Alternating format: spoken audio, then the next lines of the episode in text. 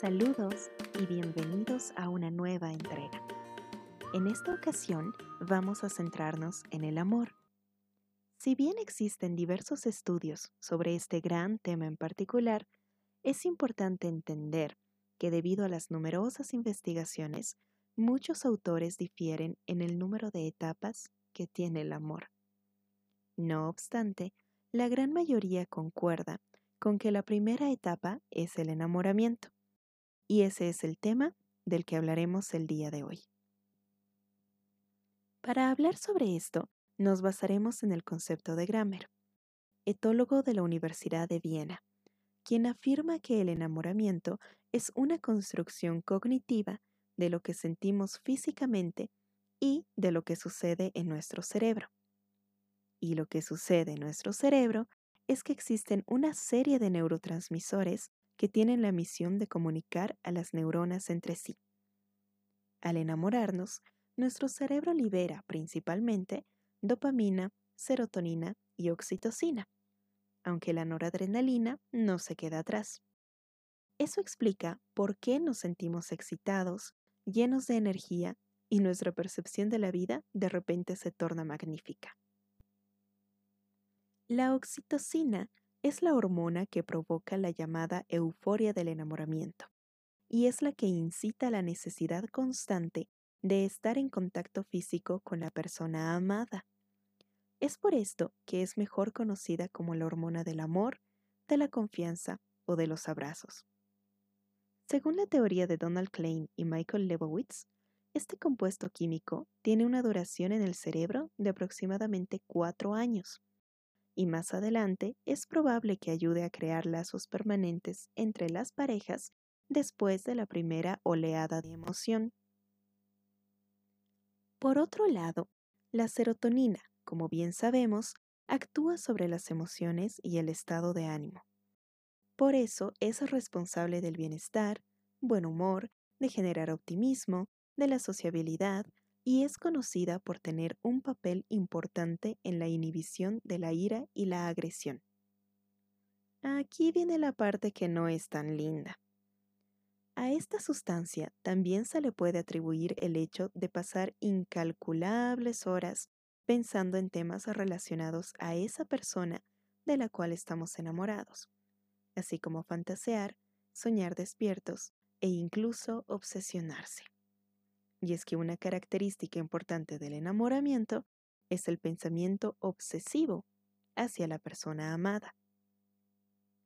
No hay que olvidar que concentraciones disminuidas de esta hormona están implicadas en bajos niveles de concentración y distintas patologías como el trastorno obsesivo compulsivo.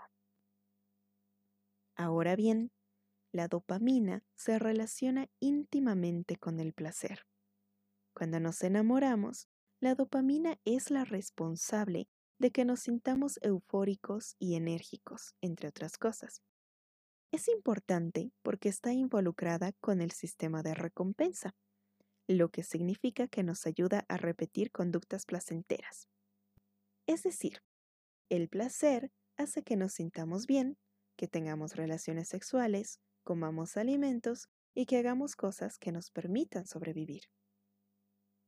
Por esto mismo es que la presencia de esta sustancia hace que nos sintamos tan bien cuando estamos con la persona amada. Esto fácilmente provocaría que cuando nos enamoramos estemos tan propensos a buscar cualquier excusa con tal de ver, oír o simplemente estar junto a esa persona especial. Los niveles elevados de esta sustancia hacen que tengamos gran concentración de nuestra atención, una motivación inquebrantable y una conducta orientada a quien nos atrae. Finalmente, la noradrenalina es el neurotransmisor que provoca pérdida de apetito, insomnio, nervios, que nos ruboricemos en las primeras etapas del enamoramiento, que el corazón nos lata más rápido y que se eleve la presión arterial, lo que probablemente explicaría por qué el corazón es considerado el símbolo del amor por excelencia, y que asociemos todo esto que nos ocurre físicamente a la persona de la que nos hemos enamorado. Esta neuroquímica del enamoramiento llega como una explosión. Así que enamorarse no es únicamente producto de un desbalance químico que ocurre en el cerebro, sino que también desencadena consecuencias importantes en sistemas funcionales de distintas regiones relacionadas con los procesos del juicio, la emoción, la lógica y la motivación, así como también en la corteza prefrontal, que es el centro del funcionamiento ejecutivo y del pensamiento crítico. Empero, al cabo del tiempo, esta bomba química y sus efectos disminuyen, por lo que muchas personas interpretan este suceso como una pérdida del amor, como desenamorarse. Sin embargo, lo que realmente ocurre es que el cerebro ya se ha acostumbrado a este exceso de secreción química. Es por esto que la persona enamorada necesita aumentar la dosis para seguir sintiendo lo mismo, lo que a su vez puede convertirse en una crisis y ocasionar que eventualmente terminemos la relación si es que la hay. Es importante entender que las características principales del enamoramiento son sintomáticas. Ahora bien, dentro del mismo, Jed Diamond ha desarrollado cinco fases. La primera fase es la atracción sexual. Es la que inicia todo el proceso. En términos más simples, es lo que llamamos gustar. La segunda fase se refiere a la hipervaloración, donde agrandamos sobre la persona que nos gusta todas las cualidades que le vemos. Aquí viene la llamada idealización del individuo, que puede llegar a ser muy peligrosa. Cuando la gente comenta que el amor es ciego, se refieren a esta etapa en específico, porque nos concentramos tanto en las cualidades del ser amado que pasamos por alto sus peculiaridades negativas, por más evidentes que éstas lleguen a ser. Lo que sucede en realidad es que existe una interrupción del juicio de los criterios de valoración con los que normalmente juzgamos a otras personas. La tercera fase hace mención sobre la apropiación del otro, es decir, comprobar si la atracción por el otro es correspondida hacia uno mismo, y de este modo intentar incorporarlo a su vida como pareja. La cuarta fase se trata de la reciprocidad en el enamoramiento. Se da si el enamoramiento ha sido correspondido. En esta etapa, los miembros empiezan a conocerse a fondo y a compartir tanto experiencias pasadas como presentes y futuras, así como también sueños, proyectos y esperanzas. Por último, la quinta fase es entendida como el final del enamoramiento. El sentimiento de pasión y atracción puramente física empieza a decaer, al igual que la idealización hacia el otro miembro de la pareja y esto lleva a reconocer los defectos y carencias del otro. Es por esta razón que en esta etapa ocurre el mayor número de rupturas.